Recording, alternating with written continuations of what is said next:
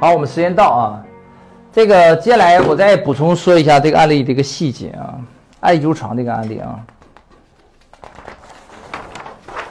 那么刚才我所讲的一个战略三层次架构啊，实际上是没有讲完，我只讲了两个层面啊，一个叫做营销模式啊，营销模式。营销模式呢，实际上是研究客户的啊，刚才我已经说了，那么它相当于小学知识啊。第二个叫商业模式。商业模式呢是解决资源问题的啊，它相当于中学知识啊。但是这两个模式加起来，它都不如第三个模式最重要。第三个叫金融模式。我来说一下啊，什么叫金融模式啊？金融模式就是研究现金流的。金融模式是研究现金流的。你看这次疫情啊，就是。就很多企业的现金流就出了很大的问题，为什么呢？因为大多数企业家都没有学过现金流的管理知识。你不要以为现金流管理是财务的事啊，现金流管理是战略的事，这不跟企业财务没有关。为什么跟它没关？因为财务它研究的是你企业那些银行存款怎么用，最多省一点点成本罢了。而金融模式研究现金流不是指你企业那点钱，它研究的是两种钱，这种钱叫社会的钱，第二种叫未来的钱。他不是研究企业的银行存款的啊，所以他是要讲我怎么去整个社会的资金，怎么把未来钱来变现，所以这才是现金流最重要的地方。研究的是社会钱跟未来的钱，这也是为什么企业家要学金融的原因啊。经常企业家说啊，我只是老老实实做工厂、做饭店，我不需要现金。那你碰到疫情怎么办？这个疫情是不是把很多企业的现金存款都慢慢烧光了？所以现金不是要不要学，百分之九十的中小企业死亡原因其实不是产品的问题，不是客服的问题，是什么问题？是现金链断裂的问题。所以研究金融就是为企业解决现金流问题，让你再也不因为现金流而短缺而产生企业生死存亡的风险。那么在这里边有个关键地方，就什么叫做社会钱，什么叫未来的钱？好，现在我来以艾灸床这个项目为例来讲，什么叫社会钱，什么叫未来的钱，以及如何运作它啊。其实我刚才讲那个地方，如果他只做到那个层面，他赚的还是小钱。那我给大家讲一个案例啊，我就以举例啊，比如说他用赠送艾灸床的方式，整合了很多养生馆。那么他呢，养生馆一个养生馆一年假设啊。跟他采购的物资是五万块钱，换句话说，他一个养生馆一年产生的现金流预期是五万，还不是说已经赚到了啊，是指他预测啊，比如说每个月四千多块钱，然后呢，他目前合作了一百家，哎，他能算得出来，那么一家一年差不多五万块钱，那么乘以一百家，我一年预期就五百万，好，这是他的一个预期，但问题是。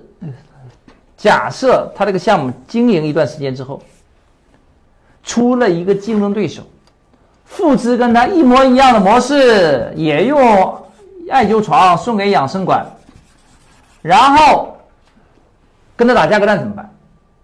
他在一年预期的五百万，他可能就赚不到了。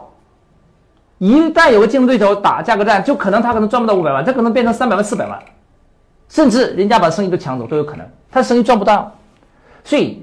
单靠营销模式、商业模式，你是有风险的。什么风险？就你未来的预期兑现不了，很有可能被你竞争者拦路截道，把你的项目抢走了。所以你不要认为你搭建了一个自动盈利的管道，你真的就能赚到五百万，很有可能中间会出现意外。因此，最安全的做法不是等着时间慢慢推延一年，然后把五百万赚回来，而是在一年之前就把这五百万赚回来。换句话说，今天的一块钱大于明天两块钱。最安全的做法不是等到明天拿两块，而是今天就拿走这一块钱。那么，怎么才能够把一年之后赚到五百万，我在年初就把它赚到呢？换句话说，是怎么把未来的钱今天变现？这就是金融的知识。所以你看多重要啊！如果你不学金融知识，这个项目可能你不要说一年，你做了半年就做不下去。如果学了金融知识，你把项目打造好，我一年前我根本不用等一年才拿到。我起个局，把这系统做完，我一个月就能拿到五百万。那么我就不怕竞争，我要么拿钱收入同行，我要么就拿钱去做投资其他项目。所以，金融才是保证企业长治久安的核武器。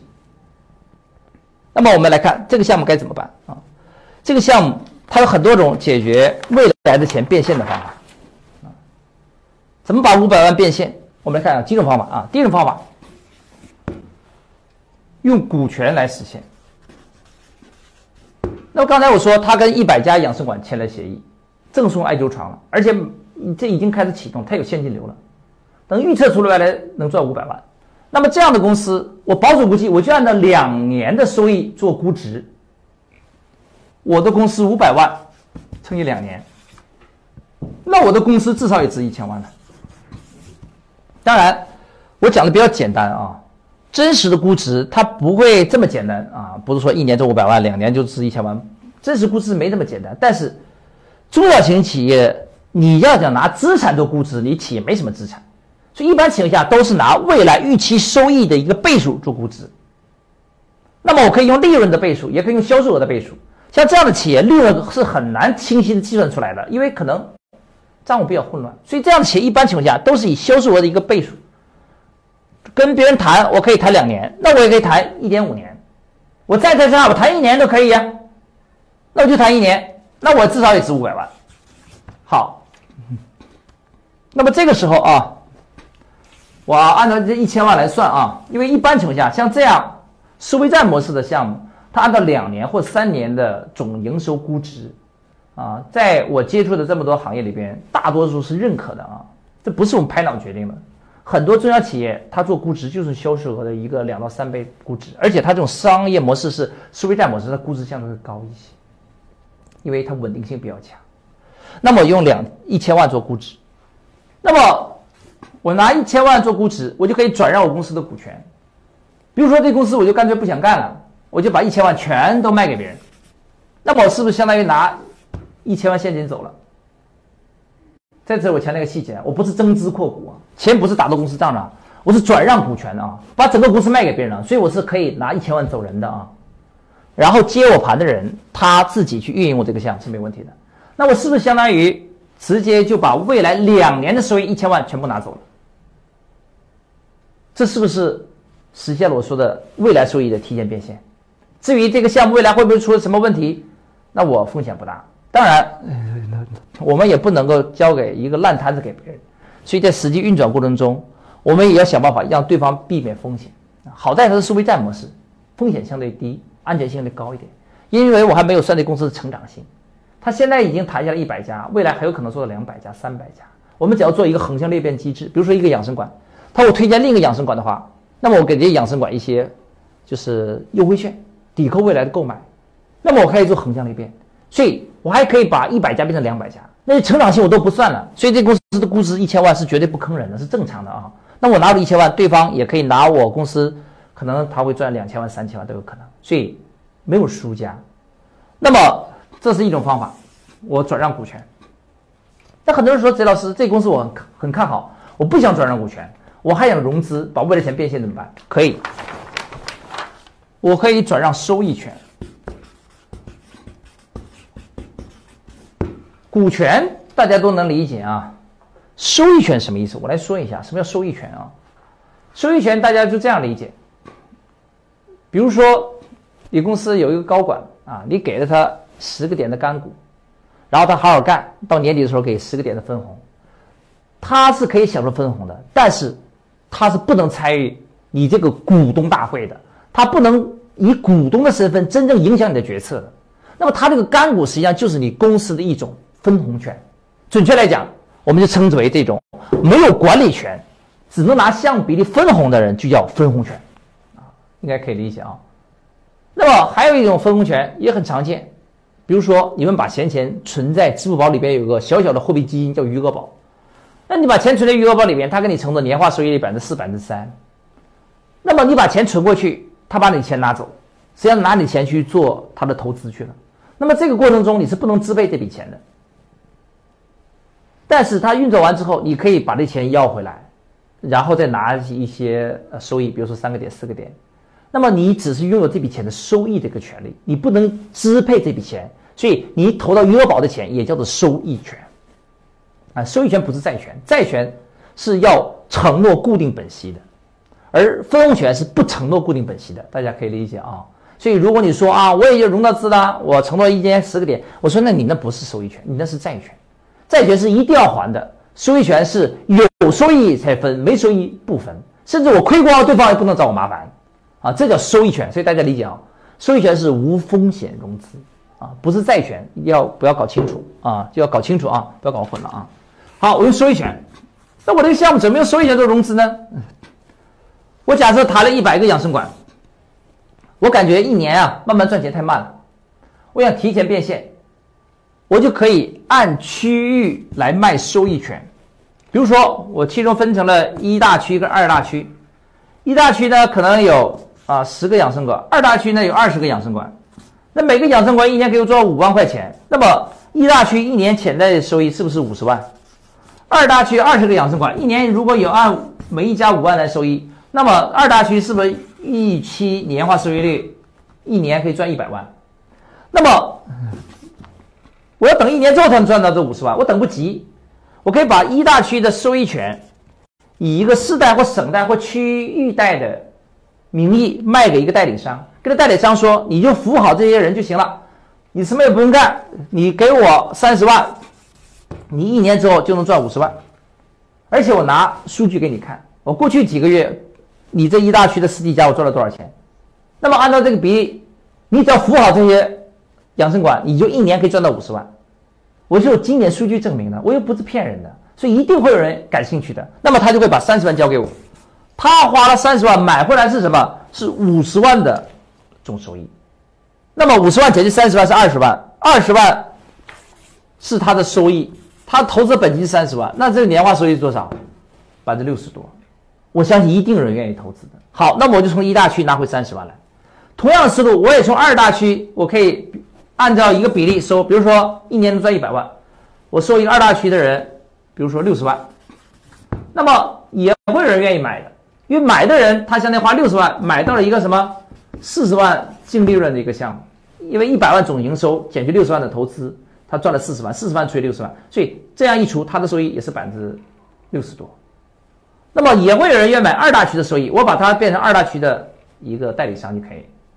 那么换句话说，我把两大区的收益权卖给别人，我分别融到了三十万，再加上六十万，我融回了一百万，我就可以拿着一百万干嘛呢？用来再去送艾灸床，再来做第三个大区，再来做第四个大区，以此类推。我前面做完几个大区之后，那个钱都不是我的，都是。前面几个大区的那些收益权买家贡献给我的，那我是不是相当于用社会的钱来做我的项目？而且我不承担固定本息回报，因为我是收益权融资，不是债权。退一万步讲，假如说一大区出了一点意外啊，收益降低了一点，但是他也不能找我，不能要我兜底的，因为我跟他协议签死，签的是我不承诺固定回报，我只承诺说这个大区这些收益给他，但至于这收益会多还是少，我不保证的，他也能够理解的。啊，当然我们预期很美好，未来可能会多，可能会少，但是各自承担自己的风险，事先在协议里面说清楚的啊，所以也不是让他承担风险，而且他的收益率绝对支撑他去投资这个项目，所以他也是赚的，毕竟买的是一个下金蛋的母鸡呀，这已经是我盈利的项目，那么我就可以滚动融资，用前面所预收回来的未来收益的钱去滚动去投资后面的大区，我这公司其实很小一点资金我就能运转起来。准确来讲，我前面只要送三五个艾灸床，我就可以用这个方法滚动后面的十个、二十个乃至一百个艾灸床的那个养生馆。嗯，那么这个就是金融模式，用未来的钱拿回到企业里边去帮企业做运作啊。所以懂金融和不懂金融的区别是很大的。比如说这个项目，如果这个老板他不懂金融，刚才我说的股权的做法。他可能就只能慢慢做，做两年，要要冒很多的风险，有很多的辛苦才能拿到一千万，啊！如果他懂了股权，就不用那么啊，不用那么辛苦。那么我用收益权也可以达到同样的结果。我要懂了收益权的话，我就不用自己投资那么多钱，我只要投资一点点钱建个样板市场，然后把这样板市场收益权卖给别人，然后用融来的收益权去投资新的市场，我就可以把整个市场用社会的钱去把它启动起来。这不就是用社会的钱跟未来的钱运作我的项目吗？股权刚才运作的不就是未来的钱吗？收益权运作的不是社会的钱吗？所以金融是什么？研究社会的钱跟未来钱该怎么去运作它。所以金融重不重要？很重要。中小企业一定要学金融，这样我只要出一点点钱，我就可以撬动一个大的项目。我可可能一个要投一千万的项目，我只要投一百万就可以了啊，甚至一百万我都可以找别人用股权的方式来借，让对方也没有风险。所以，金融就是运作消费权、收益权跟股权，去撬动社会现金流跟未来现金流。所以，金融的方法一定要学。它不是说啊，我不投股票，我不买基金啊，我就不要学金融。股票跟基金它是什么呢？它是一种金融，但是它不是唯一的金融。大家听懂吗？金融是包括股票、基金，但金融不只是股票、基金。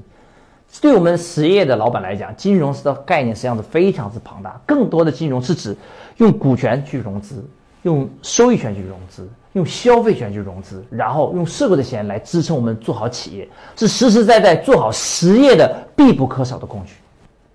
你看这次疫情期间，老乡鸡啊，授信银行从银行拿到十授信十个亿，如果没有这十个亿，说不定老乡鸡就倒掉了。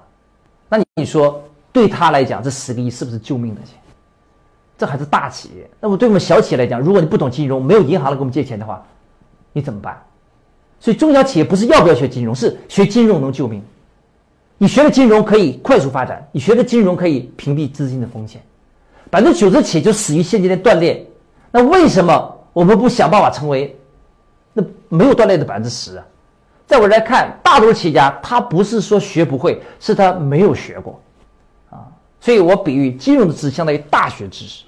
商业模式知识相当于中学的知识，营销的知识相当于小学的知识。你不能说哪个好哪个不好，应该说是他学是学习的不同的阶段。所有的知识大家都要学。你要学营销，你才能解决生存问题，能卖得掉产品；你要学商业模式，你才能够真真正正控制资源，产生长久稳定的经营。你要学了金融，你才能把未来钱来变现，用社会的钱来撬动我们的实业，把我们的实业做得更好，让我们企业的风险更低。所以这三个知识大家都要学，组合起来才是一个完整的战略学的知识，啊。那么我希望这个案例会对大家有所启发啊。